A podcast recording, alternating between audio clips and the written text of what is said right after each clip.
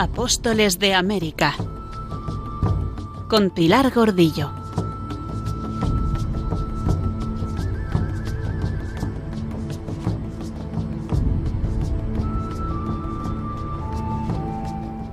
¿Qué tal amigos? Un saludo muy caluroso en esta nueva singladura de nuestro programa Apóstoles de América. En esta ocasión creo que podremos llegar a este continente ignoto, a este, estas Indias occidentales, a este Zipango, porque en este programa vamos a darle la mano a don Cristóbal Colón, quien nos llevará con esta aventura absolutamente atrevida, con este desafío nunca más pensado por ningún otro hombre de su generación, de su tiempo, nos llevará a este descubrimiento, América, ese continente ignoto, esos hermanos en la fe que poco a poco irán siendo evangelizados por estos nuestros apóstoles de América. Bienvenidos, comenzamos.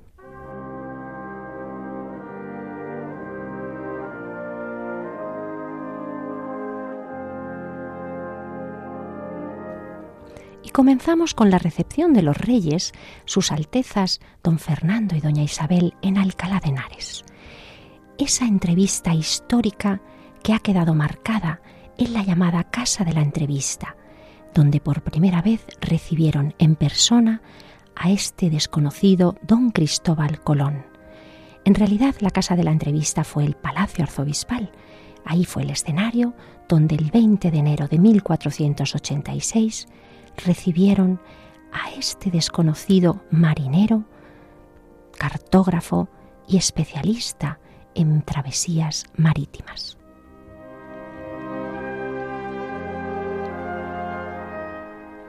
Toda la información y los consejos que había dado Quintanilla a sus altezas fueron bien escuchados, por lo que Colón tenía mucho ganado, pero aún así los reyes prudentes encomendaron al Consejo Real que estudiase el proyecto y que señalasen la forma de proveer los recursos necesarios.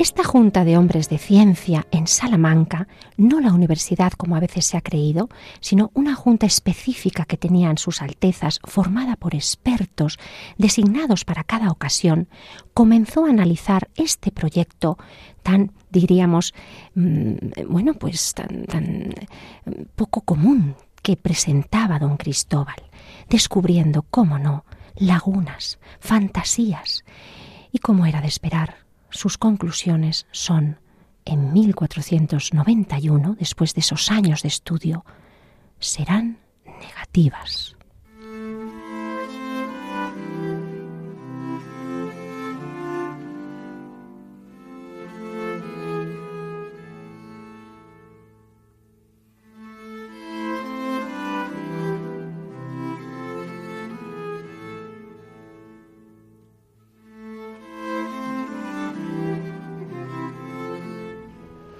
Ay triste que vengo vencido de amor.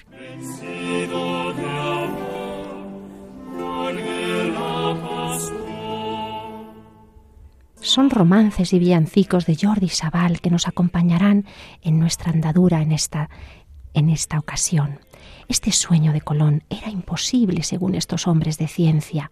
Había leído a Plinio, sí, a Plutarco, a Ptolomeo, y los cálculos hechos por Pablo del Pozzo Toscanelli en 1474. Los había estudiado bien. Según ellos, solo tres mil millas separaban las costas de Portugal de las de China. Colón había llegado a una apreciación todavía más corta, dos mil cuatrocientas millas. Expertos portugueses, informados de lo que es un grado meridiano, sostenían con razón que la distancia tenía que ser mucho más larga, tanto que con los barcos entonces disponibles resultaba imposible llevar víveres y agua necesarias para la travesía. Desde luego, no consideraban que en medio pudiera encontrarse un continente desconocido. Los consejeros de don Joao, seguros de que se podía doblar el cabo del sur de África, habían rechazado su proyecto.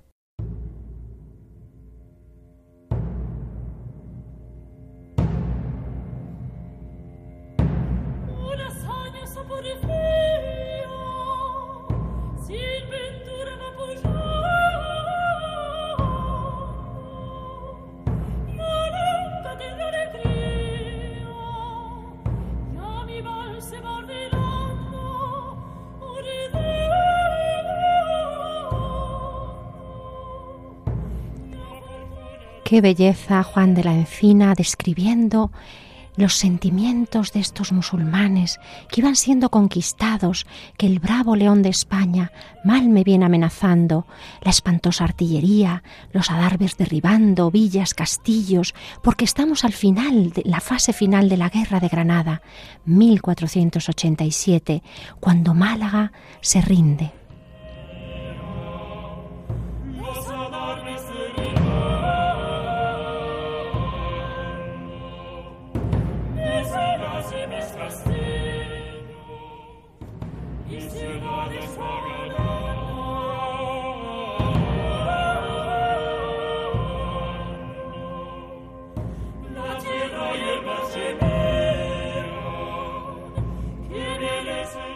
La tierra y el mar gemían, que viene señoreando sus pendones y estandartes, la caballería, la artillería, la superioridad armamentística del ejército de los reyes católicos.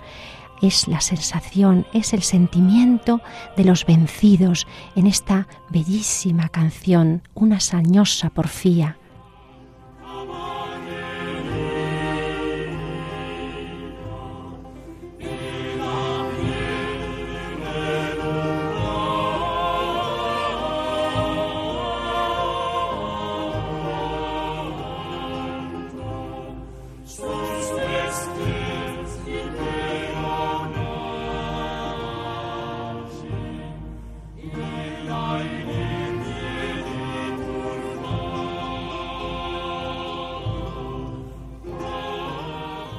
Córreme la morería, los campos vienen talando, mis compañas y caudillos viene venciendo y matando, las mezquitas de Mahoma en iglesias consagrando, las moras lleva cautivas con alaridos llorando.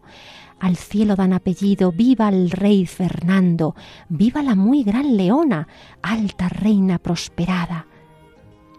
Es Isabel, de nuevo, victoriosa.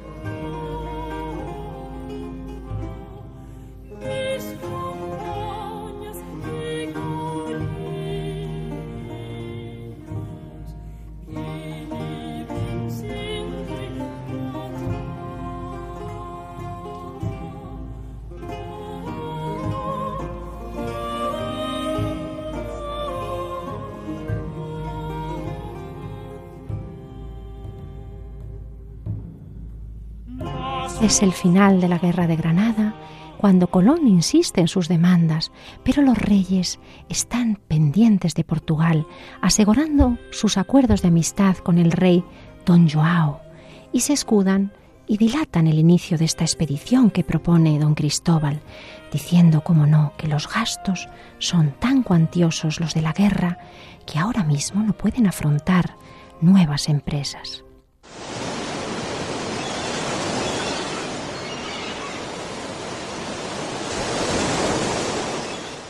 Pero hay un hecho que parece que viene a ayudar a nuestra empresa. En 1488 los portugueses doblan el cabo que llamaron de Buena Esperanza, porque tenían la seguridad de navegar desde allí hacia la India.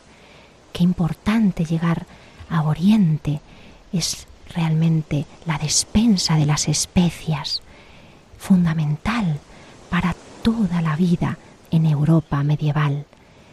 Colón anotó en su diario este dato y este suceso de los portugueses influyó gravemente en la política española, puesto que demostraba que, desde luego, Portugal dominaba el mar y la costa africana. Paralelamente teníamos al Consejo Real trabajando en el proyecto de Colón, recibiendo informes importantes de Fray Hernando de Talavera y de Rodrigo de Maldonado, que esta vez estaban también negociando con Portugal.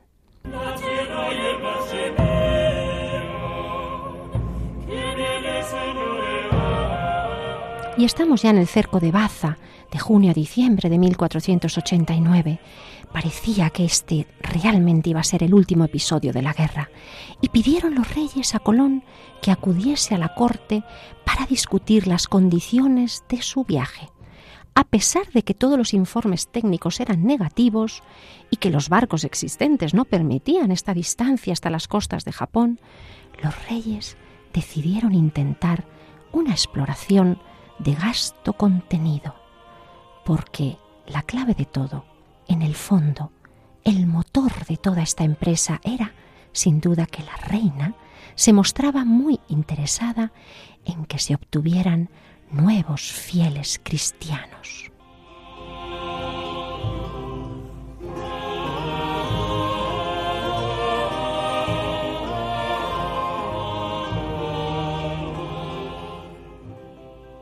Meses más tarde, estando instalada la corte en Santa Fe, se iniciaron las negociaciones.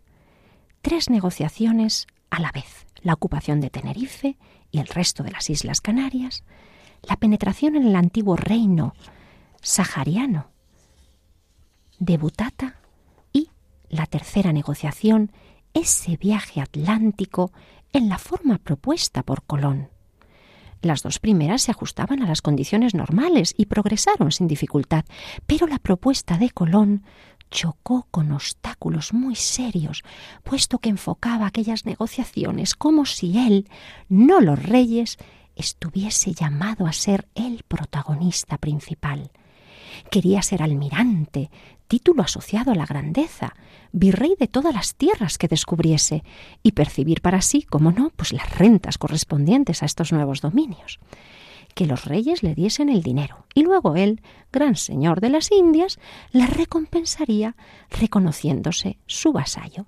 Fernando montó en cólera y quiso romper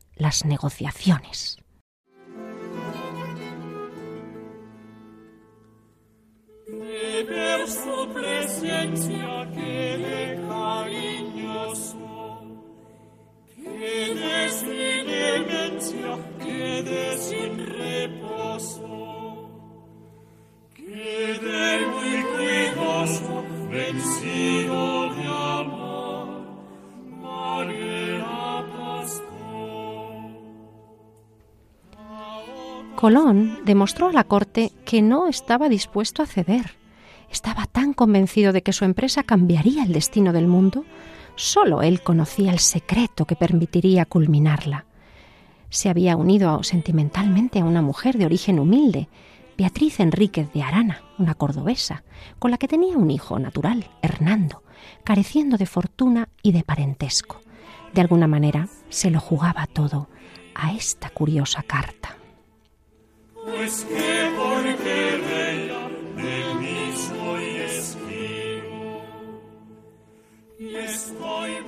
En otoño de 1491, desanimado, Colón abandonó Granada y por el camino de Sevilla a la Rábida, para confiar sus preocupaciones a sus queridos frailes franciscanos de la Rábida, Fray Juan Pérez, que ahora, por cierto, era el padre guardián. Este fraile le pidió que esperara hasta recibir respuesta a la carta que él, muy astuto, inmediatamente había mandado a la reina. Recordemos que Fray Juan Pérez había sido el confesor de Su Alteza Doña Isabel, tenía confianza plena. Un hermano de Colón, a su vez, estaba haciendo gestiones en Francia, en Inglaterra, a ver si querían este proyecto estos reyes, pero sin éxito. Esperó. Colón no podía hacer otra cosa que esperar en la rábida. La respuesta de la reina llegó con veinte mil maravedíes para que pudiera vestirse y acudir convenientemente a la corte.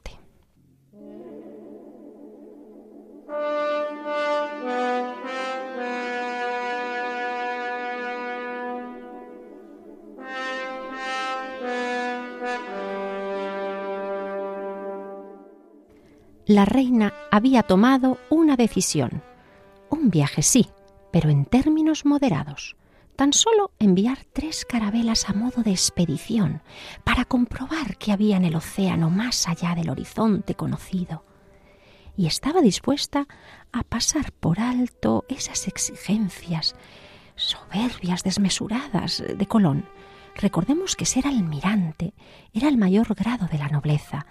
Solo en Castilla había un único almirante, Enríquez, el padre de nuestra querida Teresa Enríquez, de quien dijo el Papa Julio II, esta mujer es santa, apasionada del Santísimo Sacramento y embriagada del vino celestial. Tal era su amor a la Eucaristía que le llevó a construir la primera colegiata de la cristiandad dedicada al Santísimo Sacramento en la villa de Torrijos.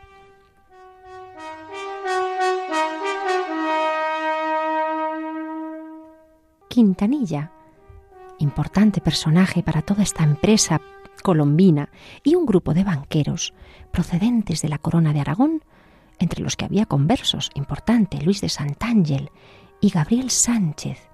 Qué belleza los verdaderos conversos contribuyendo en una expedición por el bien de las almas. Ellos se ofrecieron a buscar el dinero necesario. Y Colón volvió a la corte y esas negociaciones de Santa Fe rotas se volvieron a reactivar.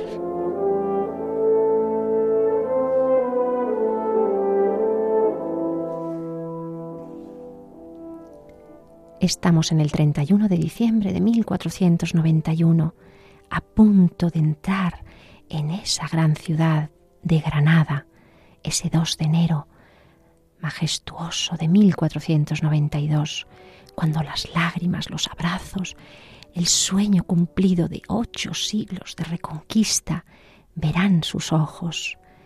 Estas negociaciones en Santa Fe, esa ciudad que habían construido en piedra las afueras de Granada, se hicieron por medio de dos representantes, el fraile de la Rábida, buen amigo y un contacto seguro en la corte, Fray Juan Pérez, ya le conocemos, y también por la corona, por Colón sería Fray Juan Pérez, claro, y por la corona, el secretario, Juan de Coloma. Ellos dos se pusieron a negociar y a ellos debemos el haber llegado a un camino un poquito más avanzado en esa difícil negociación de la expedición hacia las Indias y de las ínfulas y las pretensiones tan soberbias y altísimas y las grandezas que pretendía el nuevo futuro almirante don Cristóbal.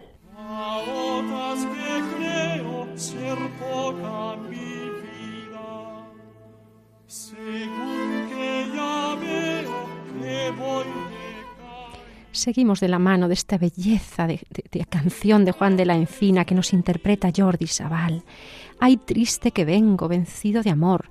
¡Qué tristeza! Porque según los relatos de Hernando Colón y de Bartolomé de las Casas, no fue posible llegar a un acuerdo, debido a que Colón volvía a reclamar los títulos de almirante y virrey, por lo que fue despedido de la corte. Fernando perdió la paciencia y en marzo de 1492 dijo a Isabel que era preferible suspender las negociaciones y dejar partir a Colón en buena hora.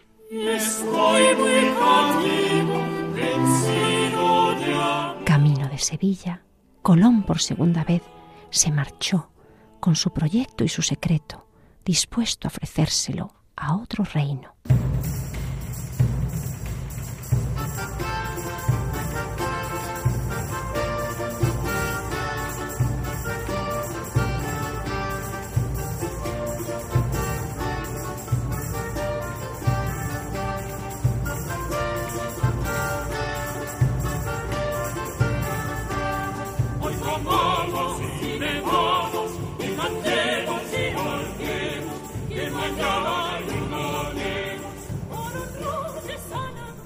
Hoy comamos y bebamos, que mañana ayunaremos. ¿Qué es lo que ha pasado cuando ya parecía que la negociación estaba rota, que los caminos estaban agotados, que sus mejores contactos no habían conseguido persuadir? Pues tenemos noticia de que Colón, cabizbajo, afligido, humillado, cuando va camino de Sevilla, a la altura de Pinos Puente será alcanzado por dos mensajeros reales que le ordenan el regreso. De nuevo, Fray Juan Pérez y Luis de Santángel habían convencido a la reina y ella, lógicamente, a su marido, a su señoría, de que era muy poco lo que se arriesgaba, a cambio de saber qué había más allá de las Azores. La versión de Hernando Colón, el hijo de don Cristóbal, y la versión de Bartolomé de las Casas es que Luis de Santángel, ese alto funcionario, intercedió por Colón ante la reina y se comprometió él en persona a adelantar el, el dinero que tendría que invertir la corona en la expedición. La reina entonces cambió de opinión envió un correo a traer de vuelta al genovés y le ordenó a Coloma que aceptase sus peticiones, de tal forma que tras siete años de infatigable esfuerzo, Colón veía triunfar su idea.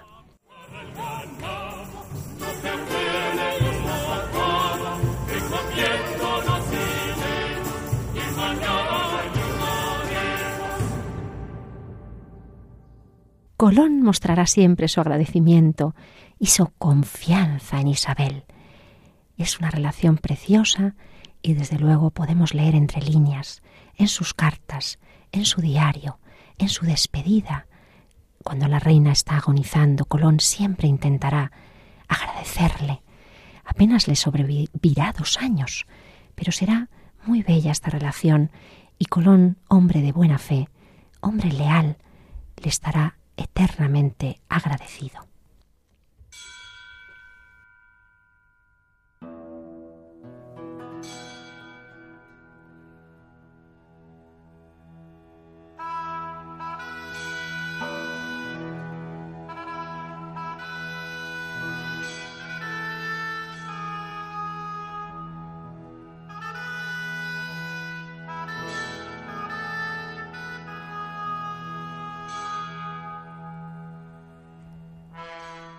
Pues he aquí que tenemos ya redactadas las capitulaciones, el acuerdo que se redacta en Santa Fe, capitulaciones de Santa Fe.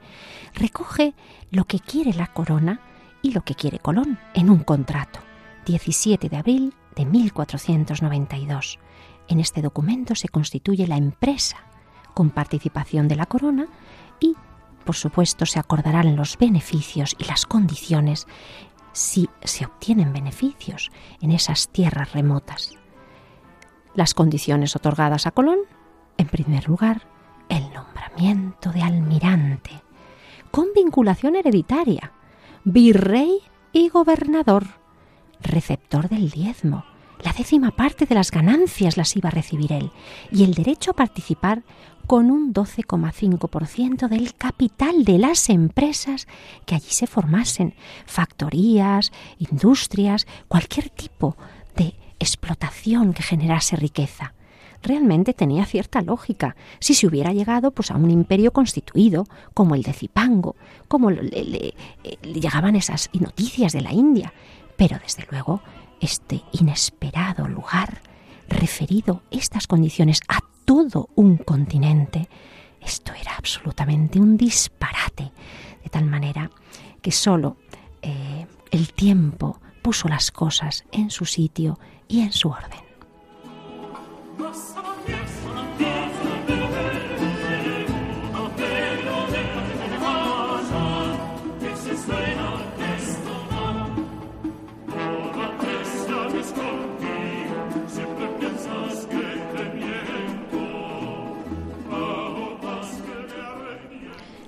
Solo tres barcos y dos millones de maravedíes, cuando lo habitual eran 17 barcos en las flotas portuguesas.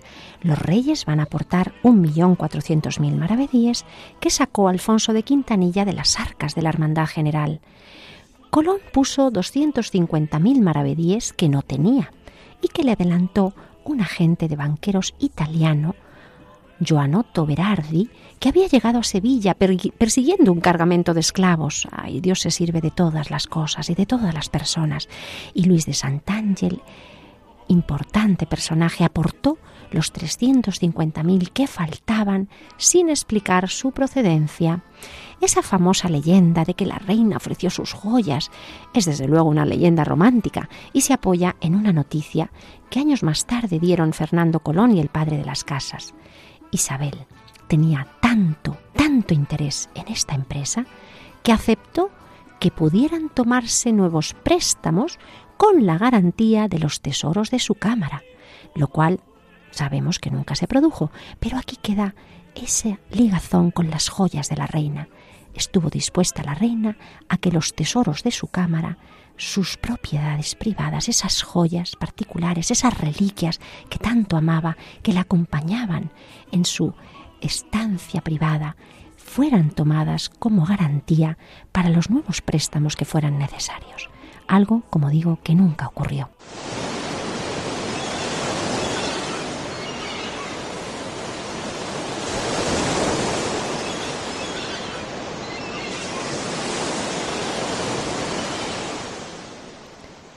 Y viajamos ahora al puerto de Palos. Este puerto, por sentencia judicial, tenía una sanción impuesta por el Consejo Real. Estaba obligado a poner dos carabelas al servicio de los reyes en dos meses, por castigo contra un robo contra barcos portugueses. Allí, en mayo de 1492, en las puertas de la iglesia de San Jorge de Palos, en presencia de don Cristóbal Colón, fray Juan Pérez y de las autoridades locales, se lee esa real provisión, donde se ordena a los vecinos poner a disposición de Colón dos carabelas totalmente armadas y aparejadas. Los vecinos están dispuestos a cumplir en todo, según sus altezas ordenan, pero la marinería no estaba obligada a formar parte de la expedición, este desconocido visionario.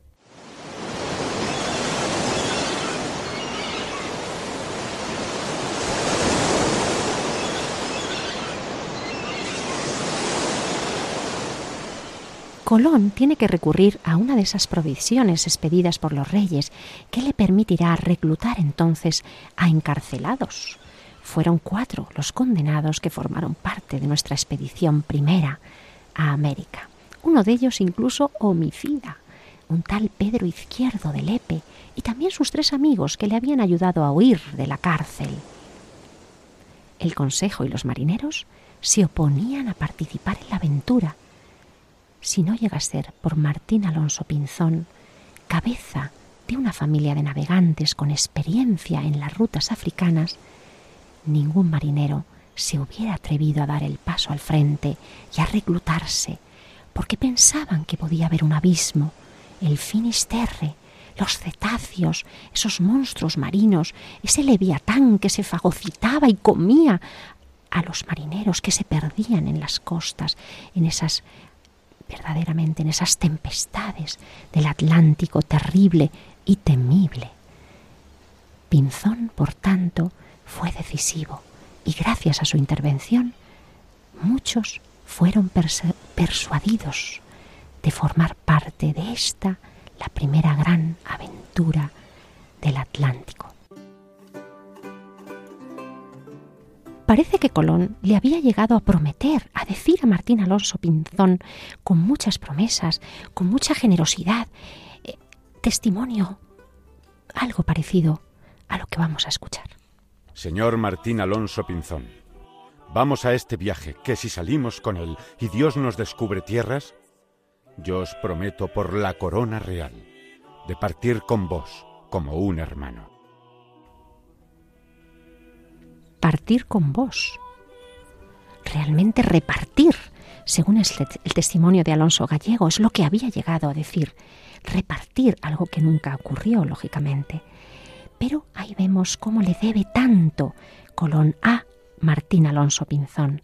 Según Bartolomé de las Casas, incluso Pinzón también le había prestado a Colón de su hacienda personal medio millón de maravedíes, la tercera parte de los gastos en metálico de la empresa.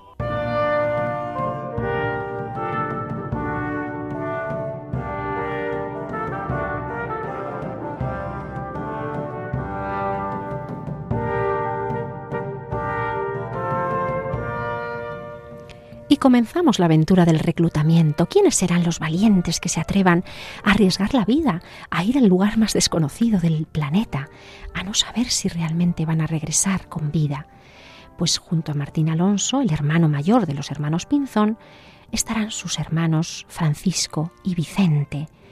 Serán convencidos por él y también los hermanos Niño, una destacada familia marinera de Moguer, dueños, por cierto, de la carabela La Niña, con los que se conseguirá animar y enrolar al resto de la marinería necesaria, hombres de palos, del vecino pueblo de Moguer, de Huelva, del resto de la comarca, incluso, por supuesto, de fuera de Andalucía, algunos vascos.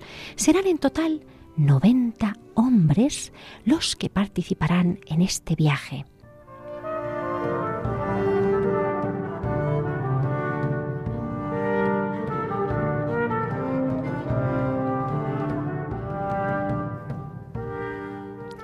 Diez de ellos venían de puertos cantábricos con enorme experiencia, entre ellos Juan de la Cosa, capitán propietario de la nao La Gallega, que cambió su nombre por el de Santa María y pasó a ser la capitana, porque contaba con un castillo, una, estancia, una, una habitación algo más digna que permitiría alojar al almirante.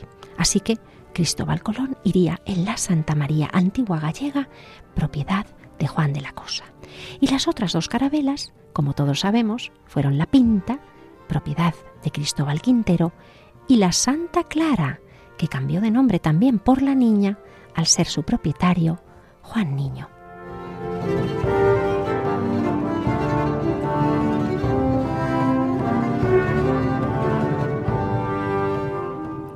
Por cierto, Martín Alonso desechó las naves que se había confiscado Colón en Moguer las que debía el puerto de Moguer por haber hecho ese robo, y contrató otras nuevas, la Pinta y la Niña, porque sabía, por su experiencia, que eran muy veleras y aptas para el oficio de navegar, y porque había tenido arrendada una de ellas. Así que contamos con la experiencia de nuevo del hermano mayor de los Pinzón y pasamos al reclutamiento de hombres, que presenta pues una vistosidad y una variedad por los tipos y oficios de los marineros. Es curiosísimo leer el listado de esos 90 hombres, algunos oficiales, los menos. En la Santa María, por ejemplo, tenemos al capitán general, don Cristóbal Colón, a Juan de la Cosa, maestre y propietario de la barca o del barco, y como piloto, procedente de Moguer, a Pedro Alonso Niño también un contramaestre de Lequeito. De Córdoba venía el alguacil de la, de la flota y el repostero de estrados del rey, Pero Gutiérrez. ¿Qué es esto del repostero? El que es el cargo del que va por delante de la corte, acondicionando con los reposteros, los tapices, el mobiliario, acondicionando toda la estancia cómoda. También habían mandado un repostero para esa por si se encontraban otras cortes, se encontraban otros reinos en ultramar. Junto a estos oficiales, Rodrigo de Escobedo, escribano de la Armada, y Rodrigo Sánchez de Segovia, que era de Ronda, y su cargo era el de veedor. ¿Qué es el veedor? El que tiene que ver, certificar y comprobar y escribir lo que ve. Son los ojos del rey por delante en esta expedición.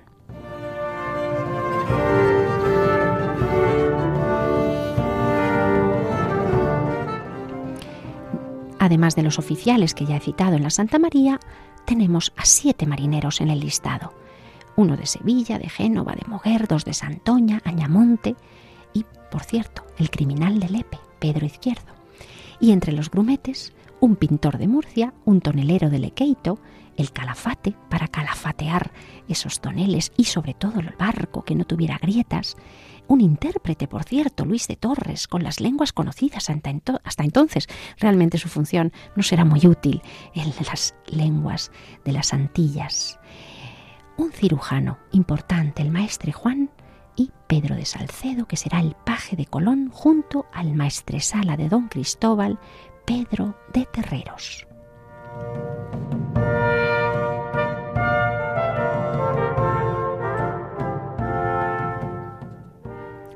Tripulación esta de la Santa María, pero así en las otras dos naves encontramos igualmente los oficios más peregrinos, un boticario, un sastre, un platero, el criminal, el alguacil, el despensero. 87 tripulantes tenemos seguros y 19 medio dudosos, según la lista de la gran historiadora norteamericana Alice Blash Gold, contrastada con la del padre franciscano de la Rábida Ángel Ortega. Don Ángel Ortega que es considerada la mayor autoridad por su exhaustivo estudio de las fuentes documentales originales en los muchos archivos estatales españoles.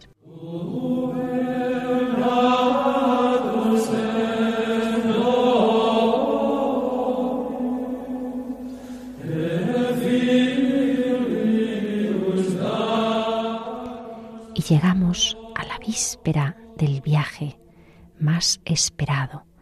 Esa vigilia en la que los frailes dicen que pasaron la noche los marineros, quizá los 90, algunos menos, no importa, primeros apóstoles de América, sin duda alguna, con sus oficios, con sus pecados, con sus penurias, con sus pobres vidas, algunos realmente importantes en la corte, otros pues con oficios artesanos, con sus manos. Esos marineros junto a Colón estuvieron en oración, en esa pequeña capilla del convento, frente a una imagen que por cierto conservamos milagrosamente, la Virgen de los Milagros. Es una bellísima imagen en alabastro con el niño en brazos de María de Santa María en estilo francés normando del siglo XIV. En esa noche, ¿cuáles no serían sus anhelos, sus miedos, sus temores, la despedida de sus familias, no sabían si iban a volver. Se habían aventurado en una empresa que superaba todo su control, todo su conocimiento. Pero, generosamente, Colón les había prometido cambiar el curso de la historia.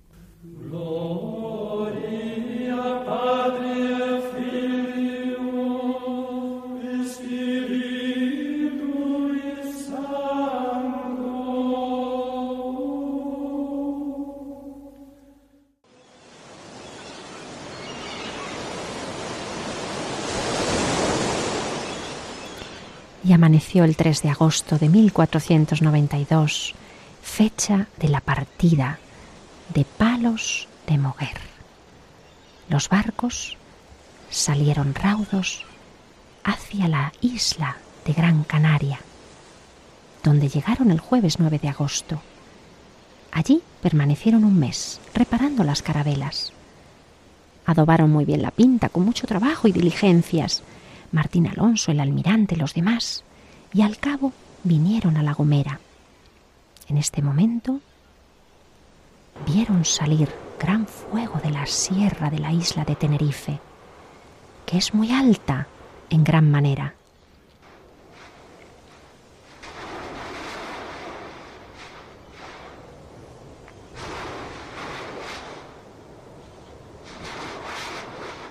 La lava del volcán cómo escupía el fuego, lo interpretaron como mal augurio algunos de los marineros, siempre aferrados a supersticiones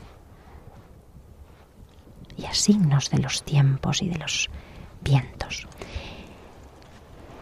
Hicieron la pinta redonda, cambiaron las velas porque era latina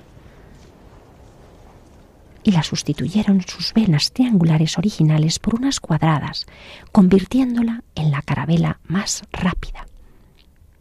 Durante la travesía, según el diario, Colón optó por apuntar menos leguas de las que recorrían cada día, para que los marineros no se desesperasen. Es un detalle sobre el carácter de Colón y sobre la exigencia que tenía en el buen gobierno de las naves. Este denominado diario de a bordo de Colón es un manuscrito de autor desconocido que se atribuye generalmente a Bartolomé de las Casas y desde luego es la fuente más importante y más conocida sobre este importante primer viaje de Colón. Hay otros textos, sí, contemporáneos, privados, oficiales, esas cartas en las que anuncia el descubrimiento, que circularon en distintas versiones impresas por toda Europa. También su hijo Hernando Colón escribió la historia del almirante y la publicó a mediados del siglo XVI. Y también contamos con declaraciones de algunos de estos protagonistas, de estos primeros, decimos apóstoles de América, de estos participantes en el viaje, que fueron llamados a testificar cuando empiezan los problemas con don Cristóbal en esos pleitos colombinos y no solo con don Cristóbal, sino con sus descendientes que se opusieron a la voluntad de la corona y empezaron los conflictos. Continuamos nuestra travesía, volvemos a salir de las Islas Canarias y ahora sí nos ponemos en marcha hacia el mar Atlántico.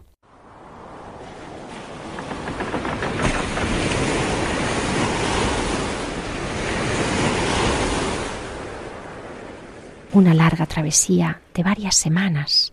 Llegamos al domingo 9 de septiembre, siempre apuntando menos leguas, 19 leguas, apuntando menos para que la gente no se espantase, no se desmayase.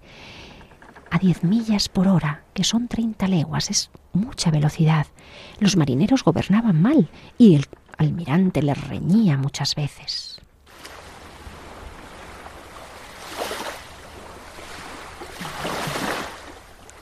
En cinco semanas, siguiendo ese paralelo 28, que era el más favorable, realizaron una óptima travesía y nos ponemos ya en el 14 de septiembre. Aprovechando los vientos alisios, la niña llegó a ese paralelo 28. El sábado 15 de septiembre, cuando en esa noche vieron un par de aves y dos de dos especies distintas y caer del cielo un maravilloso ramo de fuego en la mar. Empiezan a contemplar gran cantidad de algas. Han llegado al mar de los sargazos. Sargazo es la traducción de alga, una alga flotando, incluso con pequeños animales en ellas, y esto les hizo creer que se encontraban cerca de la tierra. Y aquí empezaron a ver más y más manadas de hierba muy verde, pero hay le parecía que esta hierba no era del mar, se había despegado de la tierra. Por eso juzgaban que estaban cerca de alguna isla, pero no de tierra firme. Porque la tierra firme, decía el almirante, la hago más adelante. El día 17 llegan a ver animales, de la especie de los delfines, un pájaro blanco, un alcatraz, pájaros de río, una ballena, una tórtola, hierbas con cangrejos. Mucha hierba que venía de hacia poniente seguían juzgando que estaban cerca de tierra. Los marineros se hallaban contentos, muy alegres. Los navíos, quien más andaban más adelante, para ver primero por tierra, puesto que había una promesa de los reyes católicos, una buena suma de oro, al primero que gritase tierra firme. En aquella mañana se vieron un ave blanca que se llama rabo de junco, que no, no suele dormir en la mar, de tal manera que todos confiaban con fervor en que Dios les respondiera pronto con ese avistamiento de la tierra firme. Don Cristóbal, hombre de fe, hombre profundamente creyente en el poder de nuestro Señor, expresaba con fuerza esa esperanza de ser escuchado. Pronto nuestro Señor les dará tierra.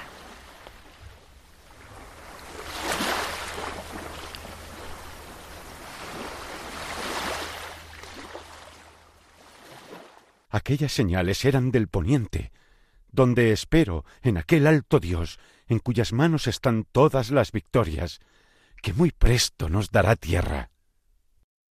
En la voz de nuestro maravilloso amigo y profesional de doblaje, Kenny Roldán, escuchamos esta bellísima interpretación del diario de Colón. ¡Qué maravilla! Colón creía ser el nuevo Moisés, creía estar viviendo como así era un acontecimiento histórico que cambiaría el mundo, como así fue. Saliendo de Egipto se abría el mar rojo para él, Alzóse la mar, pero sin viento. Estos son señales milagrosas. Parece que nuestro Señor nos acompaña como Moisés saliendo de Egipto, como si estuviéramos siendo testigos de una nueva intervención divina bajo el callado, la guía del nuevo Moisés, don Cristóbal Colón.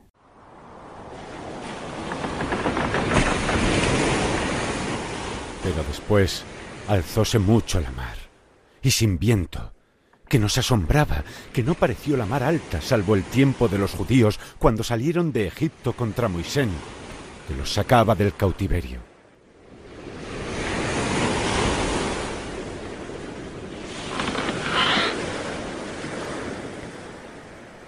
También van a vivir una terrible tormenta en la que temen por su vida y cada uno hará votos personales y uno en general harán un voto general, una promesa de ir a un santuario mariano en camisa y con una vela. Van a rifar a quién le tocará hacer ese voto, esa peregrinación. Una bolsa de garbanzos, serán sacado cada uno un garbanzo y en uno hay una crucecita. ¿Quién diremos que saca el garbanzo con la cruz? El mismo don Cristóbal, de tal forma que esa promesa de si escapan con vida le lleva a ir peregrinando cuando vuelva del viaje al gran santuario de Nuestra Señora de Guadalupe del Arzobispado de Toledo en la provincia actual de Cáceres.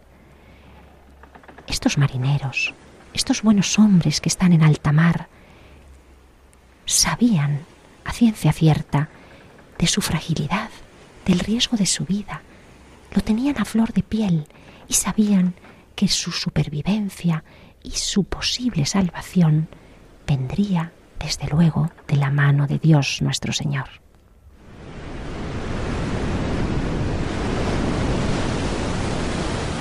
Después de esto, el almirante y toda la gente hicieron voto de, en llegando a la primera tierra, ir todos en camisa en procesión a hacer oración en una iglesia que fuese de la invocación de Nuestra Señora.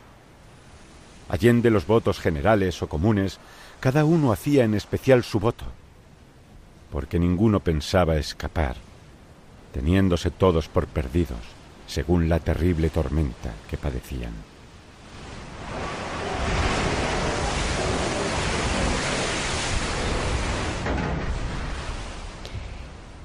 Y se están acercando cada vez más a las Antillas, en principio esa península diríamos hoy, de la Florida, de Miami, donde eh, inexplicablemente no van a tocar tierra por un cambio de planes a última hora que les hará girar y virar hacia el sur. Pero siguen viendo esos indicios de tierra, aunque no firme, indicios de tierra de islas, manadas de hierba, temperatura suave.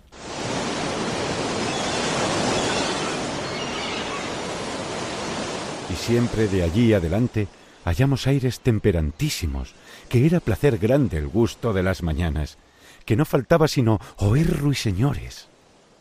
Y era el tiempo como por abril en Andalucía. Aquí comenzamos a ver muchas manadas de hierba muy verde que hacía muy poco, según me parecía, que se había despegado de la tierra, por lo cual todos juzgaban que estaban cerca de alguna isla, pero no de tierra firme, porque la tierra firme la hago más adelante.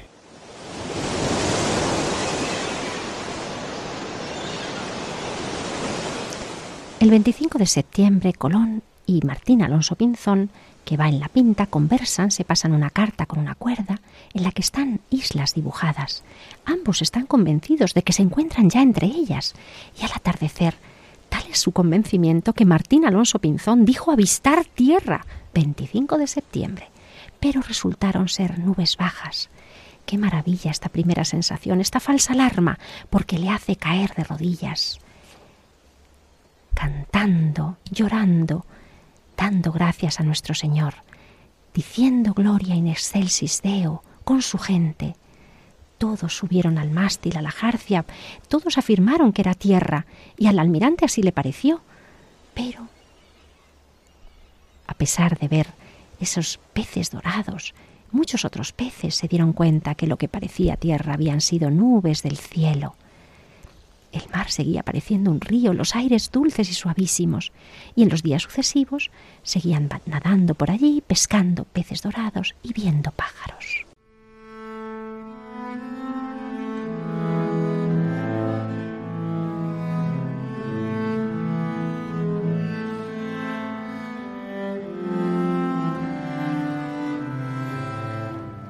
El desánimo cundió. Se habían superado 4.500 kilómetros de viaje.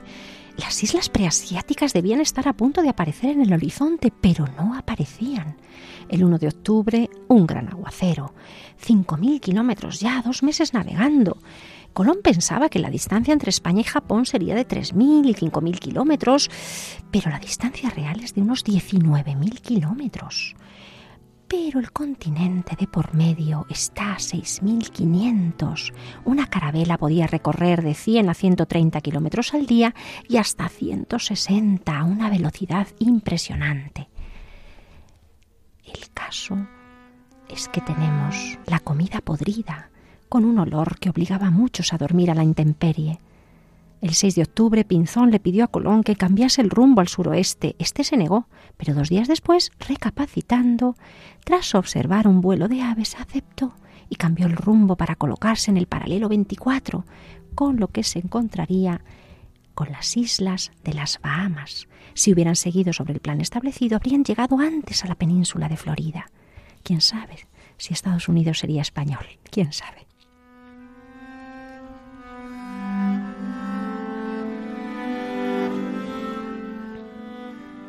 Siguieron viendo hierba, llegamos al 8 de octubre, en el que desapareció súbitamente todo rastro de hierba. Habían atravesado ya la barrera del mar de los sargazos. 7 de octubre, domingo, creyeron ver tierra de nuevo, hasta izaron la bandera y lanzaron un cañonazo, una bombarda desde la niña para avisar a las otras carabelas que iban más lentas. El 10 de octubre los marineros presentaban muchas quejas, solicitaban el regreso a España, pero Colón les convenció para que esperasen, diciéndoles que su propósito era llegar a las Indias, que aguantasen tres días más y que si no encontraban tierra, los siguientes días, en tres días, se volverían. Ya habían visto vegetación, agua, aves. Indicaba todo esto que podía haber tierra cerca.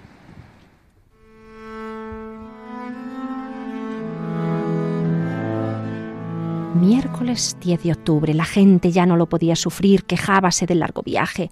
El almirante les esforzó, les dio buena esperanza, pero habían venido a las Indias y así lo tenían que proseguir hasta hallarlas con ayuda de nuestro Señor.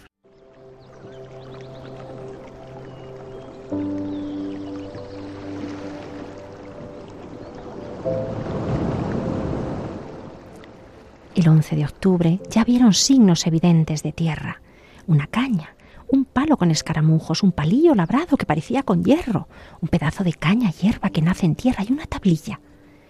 Todo esto les devolvió el ánimo y la alegría. Con estas señales respiraron y alegráronse todos. Y en la madrugada del día 12 Colón dijo que había visto una lucecilla lejana que se movía en la oscuridad. El almirante, a las diez de la noche, estando en el castillo de Popa, vio lumbre llamó a Pero Gutiérrez, repostero de estrados del rey, y le dijo que parecía lumbre que mirase él, y así lo hizo, y vio. Díjole también a Rodrigo Sánchez de Segovia que el rey y la reina le enviaban por vedor, el cual no vio nada. El almirante lo dijo, se vio una vez o dos, y como era una candelilla de cera que se alzaba y levantaba, parecía que era el indicio de tierra. Por eso el almirante juzgó que él, él fue el primero que había avistado tierra.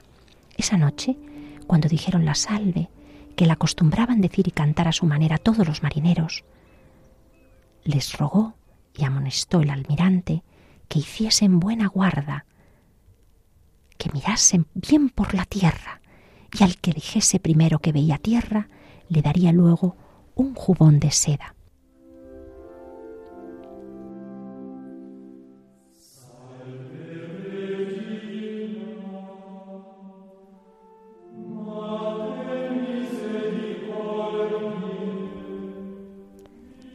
Religiosos estos marineros, todo poniéndolo en manos de Dios, rezando la salve, confiando en la Virgen, a la desesperada. Y cuando empezaba el clarear, el marinero de la Pinta, un marinero que se decía Rodrigo de Triana, dio el aviso de tierra, aunque Colón se asignó el premio prometido de los reyes, diez mil maravedíes. Él fue Rodrigo de Triana el que con todas sus fuerzas gritó, tierra.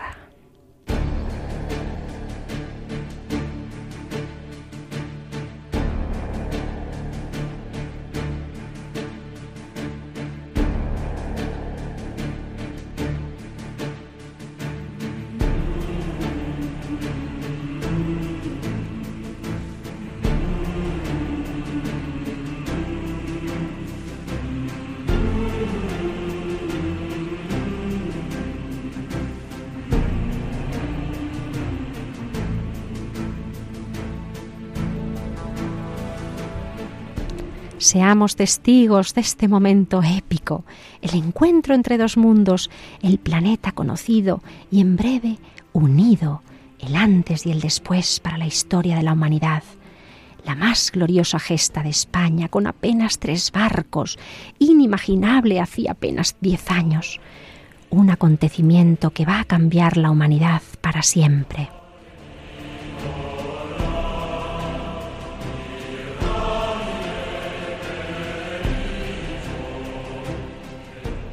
Épico, épico, sí, realmente, como es esta música, quizá lo mejor, la mejor que se ha podido componer en esta película, La conquista del paraíso, compuesta por Vangelis, es realmente esta música la que describe la emoción indescriptible, la grandeza, lo glorioso del gran hecho histórico. Entramos en la edad moderna de la mano de España que ha tocado tierra, que ha unido el planeta Tierra, que ha juntado los dos continentes. ¡Qué maravilla!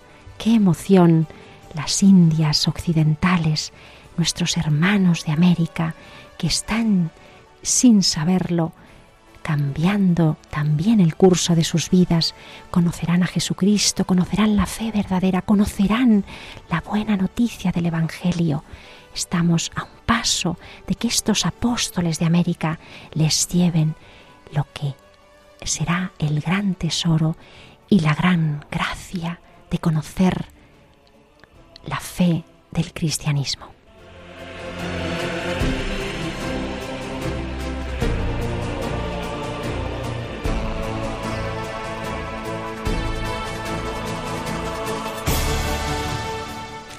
Gracias amigos por acompañarnos en este programa de la mano de don Cristóbal Colón, de sus marineros, de sus tres carabelas, en esta modestia de viaje en estos apóstoles de América. Recordamos que podemos seguir escuchando este programa en el podcast de Radio María y todas sus preguntas y dudas y cuestiones y debates serán muy bienvenidos en el correo apóstoles de América hasta el próximo programa donde tomaremos tierra, abrazaremos y tocaremos a nuestros hermanos los indios de esta nueva tierra de América.